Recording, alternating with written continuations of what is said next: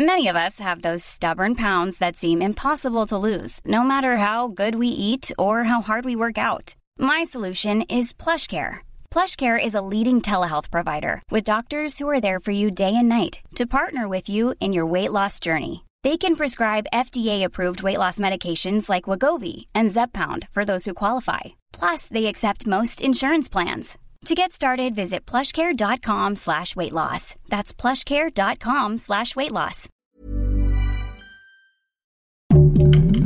Heraldo Podcast, un lugar para tus oídos. Seremos una guía para que tu salud sea lo importante. Los mejores tips y consejos en Punto Saludable. Con la implementación del nuevo etiquetado de advertencia en nuestro país, pudimos observar que aquellos cereales para el desayuno que prometían llenarnos de energía, ser una fuente importante de vitaminas y minerales y formar parte de un desayuno saludable, se llenaban de sellos que decían exceso de calorías, azúcar y sodio. Hola, soy Emiliano Granados, soy nutriólogo y el día de hoy voy a contarles la historia de cómo surgió el cereal como un alimento ligado al desayuno y cómo su evolución a través de los años lo convirtió en el producto lleno de azúcar que conocemos hoy en día. Cereal surgió en Estados Unidos durante la Revolución Industrial no como un alimento nutritivo para la hora del desayuno, sino más bien como una forma de evitar los pecados. En esta época, el consumo de bebidas alcohólicas era muy común. Hombres, mujeres y niños podían beber con medida e incluso era recetado por los médicos de la época como un tratamiento para múltiples enfermedades. Sin embargo, aunque beber era socialmente aceptado, estar en estado de ebriedad no. Muchos hombres trabajaban en fábricas manejando maquinaria pesada en estados inconvenientes, lo que podía resultar en accidentes. Además, el alcohol transformaba a hombres sanos y productivos en hombres violentos y poco trabajadores. Diversos investigadores de ese entonces llegaron a la conclusión de que el alcohol enfermaba a las personas y las llevaba a un estado de adicción y falta de autocontrol, y que la única solución a estos problemas era la total abstinencia. En esos tiempos, grupos religiosos también proclamaban que el alcohol era una sustancia que atraía a las personas al pecado y comenzaron a crear movimientos en contra de su consumo. Uno de estos movimientos fue el de la templanza. Este grupo argumentaba que los seres humanos estamos constantemente rodeados de tentaciones que nos llevan a cometer pecados y caer en excesos. Los excesos a su vez nos llevaban a vivir una vida corta, llena de enfermedades. Por esta razón, estas tentaciones tenían que ser removidas de la vida diaria. Ahora,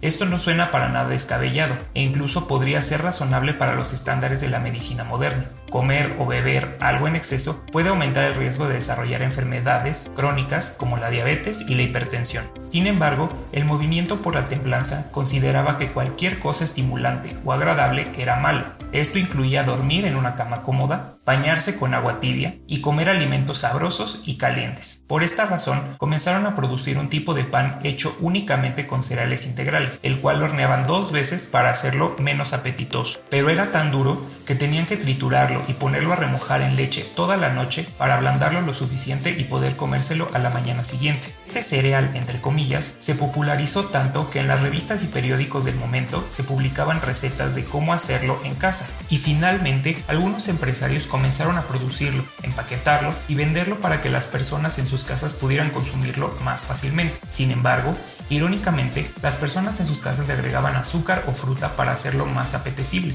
y los empresarios que de esta forma el cereal era más popular, por lo que decidieron dejar atrás el objetivo principal del cereal, que era remover cualquier sabor o placer a la hora de comer para cambiarlo por el objetivo de vender en grandes cantidades un cereal dulce que le gustara a la población. En paso de los años se fueron inventando nuevas formas de producir cereal y en la década de 1950, después de la Segunda Guerra Mundial, los empresarios notaron que había un grupo demográfico que podían explotar con los cereales azucarados, los niños. Para hacer al cereal de desayuno más atractivo, utilizaron la estrategia que les había dado resultado en el pasado, agregarle más azúcar. Además, introdujeron anuncios comerciales en la televisión con mascotas amigables que le decían a los niños que el cereal era una parte muy importante de un desayuno saludable. Posteriormente, comenzaron a utilizar empaques llamativos con muchos colores. Le añadieron colorantes y saborizantes al cereal y pusieron juguetes dentro de los empaques para incentivar su compra y consumo. Hasta hace algunos años había cereales en el mercado en donde casi la mitad de lo que contenían era azúcar. Esta tendencia se mantuvo a lo largo de los años junto con la creencia de que estos cereales son saludables y forman parte de un desayuno completo y balanceado. Sin embargo,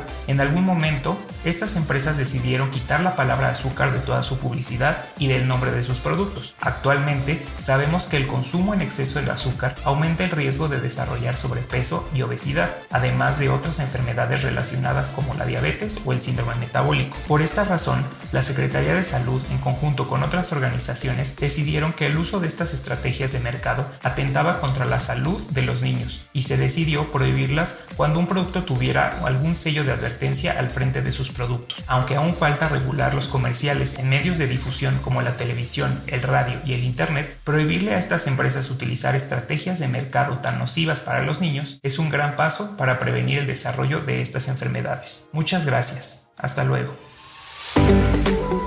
Escucha un episodio. Ever catch yourself eating the same flavorless dinner three days in a row? Dreaming of something better? Well, HelloFresh is your guilt-free dream come true, baby. It's me, Gigi Palmer. Let's wake up those taste buds with hot, juicy pecan-crusted chicken or garlic butter shrimp scampi. Mm. Hello Fresh. Stop dreaming of all the delicious possibilities and dig in at HelloFresh.com. Let's get this dinner party started.